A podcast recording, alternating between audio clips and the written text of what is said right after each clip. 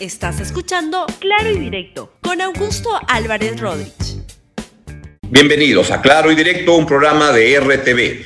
El programa de hoy se llama La mecha corta del gobierno de Pedro Castillo. Lo que quiero comentarles es que la juramentación del nuevo presidente del Consejo de Ministros del día de ayer, el señor Guido Bellido, generado una situación tremendamente inestable porque, como lo hemos considerado en el programa de a 4D a su momento y, en mi columna del día de hoy en la, en la República, se trata de un coche bomba en la PCM. Vean, por favor, la juramentación del nuevo Premier.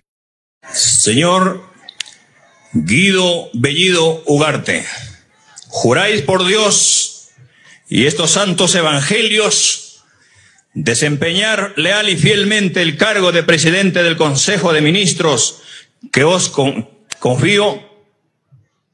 Por los más de 30 millones de hermanos, por la lucha contra la corrupción, por el trabajo para nuestro pueblo peruano.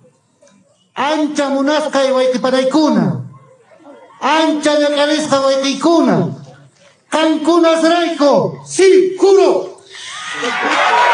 Si así lo hicieres, que Dios y la patria os premie. Y si no, Él y la patria os lo demande. En mi opinión, la designación de Pedro Bellido es una decisión lamentable. ¿Por qué? Porque lo que ocurre es que va a significar que en muy poco tiempo más el presidente Castillo tenga muy, eh, muchos problemas. Creo que quizá no llegue incluso a diciembre porque la designación de Bellido, como les digo, significa un desafío al país que va a debilitar profundamente su estabilidad. ¿Por qué Bellido? Bellido es un integrante del partido de Vladimir Cerrón y es un simpatizante abierto de Sendero Luminoso que está acusado de hacer apología del terrorismo, que defiende dictaduras como la de Cuba y que además es un exponente vulgar de la homofobia y la misoginia. Es decir, en mi modesta opinión, es un impresentable para ocupar un cargo tan importante como el de presidente del Consejo de Ministros. Pero además, ese nombramiento lo que confirma es que el real patrón del régimen del gobierno es Vladimir Cerrón y que lamentablemente el señor Castillo parecería que no llega ni siquiera por, a, portero del edificio de las ambiciones de este señor Cerrón. Creo que lo que ha ocurrido en el país como consecuencia de esta designación es que de muchas maneras este, confirman varios los temores que habían durante la campaña electoral de vinculaciones y orientaciones no correctas en el caso del presidente Castillo. Y eso no tiene nada, nada, nada que ver con los planes que tenga, etcétera, sino o sí, sí tiene que ver con los planes que tenga, sino no tiene que ver con temas de izquierda, derecha y nada de eso. Acá lo que Castillo refleja es que no tiene la capacidad de organizar un gobierno que sea políticamente viable. Y esto lo que ocurrió, lo que, lo que produjo fue un tremendo, una tremenda discusión donde varias personas que iban a jurar el cargo de ministros hasta el día de, el día de ayer decidieran bajarse y decir que ya no. Esto incluye al señor Daniel Salaverri en vivienda, incluye a Pedro Franque en la cartera de economía, incluye a Abelino Guillén en el caso de justicia, entre algunos otros integrantes de ese gabinete. Luego, en la noche, luego de un sainete, la verdad, tremendamente accidentado, vergonzoso y penoso, acabó jurando el, resto del gabinete, salvo economía y justicia, en las imágenes que quiero que vean en este momento a continuación, empezando con la juramentación de, eh, del señor Héctor Béjar como nuevo canciller, de la señora Anaí Durán como ministra de, eh, de la Mujer, en una decisión complicada porque el partido, los únicos partidos, el único partido que ha decidido apoyar a Pedro Castillo es el de Verónica Mendoza, pero algunas personas han decidido salirse de eso, por ejemplo, Humberto Campodónico ha anunciado su renuncia a Nuevo Perú por lo que está ocurriendo. Vean algunas de las juramentaciones ocurridas el día de ayer en una accidentada y vergonzosa noche. Héctor Beja Rivera, juráis por Dios y estos santos evangelios desempeñar leal y fielmente el cargo de ministro de Estado en el despacho de Relaciones Exteriores que os confío Sí, juro. Si así lo hicierais, que Dios os premie, y si no, Él y la patria os lo demanden.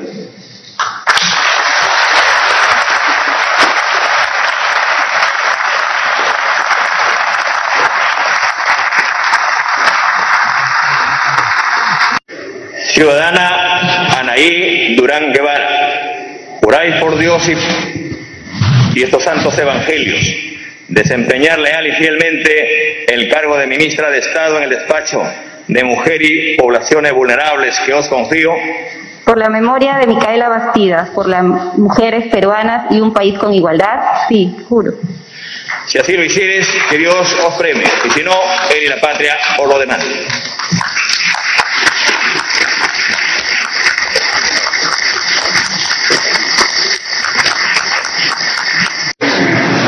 Ciudadana Dina Ercilia Boluarte Segar, juráis por Dios y estos santos evangelios desempeñar leal y fielmente el cargo de ministra de Estado en el despacho de Desarrollo e Inclusión Social que os confío. Por la niñez sin nutrición, desnutrición y por un pueblo corona mejor alimentado, sí, juro. Si así lo hicieres, que Dios os premie, y si no, Él y la patria os lo demás.